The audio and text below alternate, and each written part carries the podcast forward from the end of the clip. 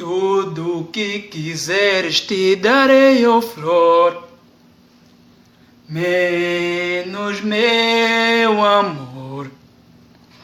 Darei carinho se tiveres a necessidade, e peço a Deus para lhe dar muita felicidade.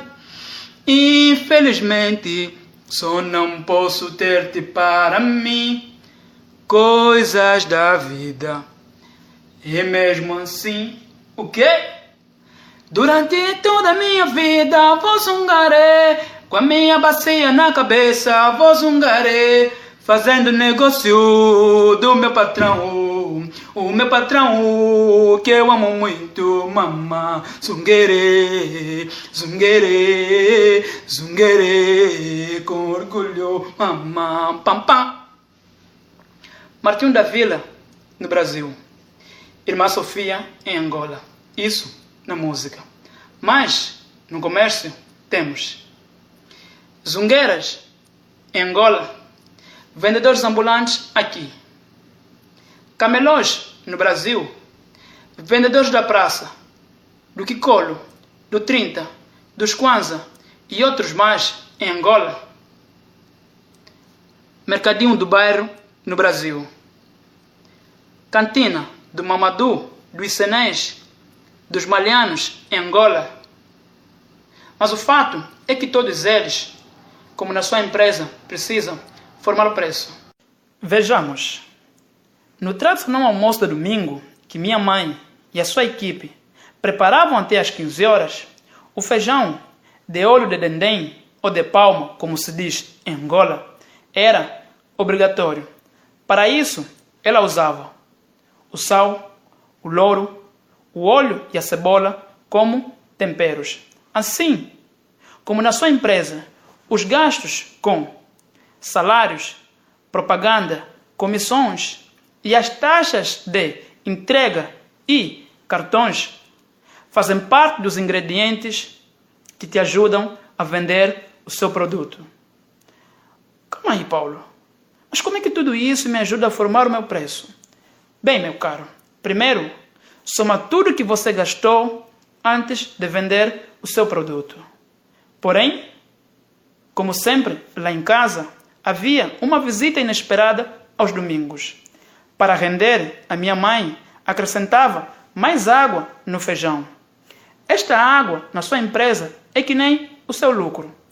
Ou seja, o valor que você acrescenta por cima dos custos dos ingredientes que te ajudam a vender o seu produto. Sério? Sim. Ah, Paulo. Então, primeiro eu somo todos os custos antes de vender o meu produto e o valor que eu acrescento é o meu lucro.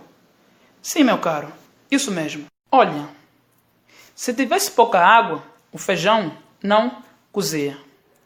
Ou seja, se na sua empresa a percentagem ou o valor do lucro for muito abaixo do mercado, a sua empresa quebra.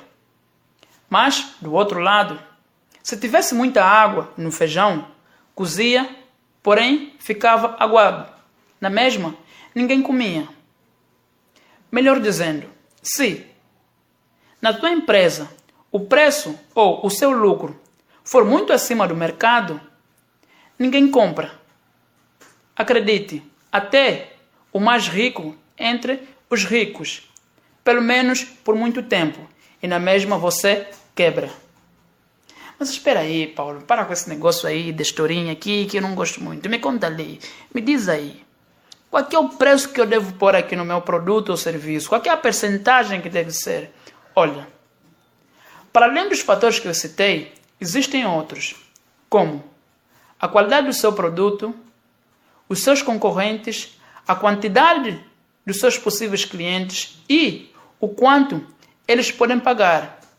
É, eu sei que no meio de tudo isso falta sempre uma coisa, você fica sempre com uma dúvida e isso é normal. Pode me mandar uma mensagem. Aqui na PM Finanças a gente ajuda com isso. Só não entregue o seu amor, ups, o seu produto de graça. Porque você sempre vai zungar, melhor dizendo, vai vender. No mais, já sabes que a economia como ela é. Por isso, curta, partilhe esse mambo. Por Paulo Manuel.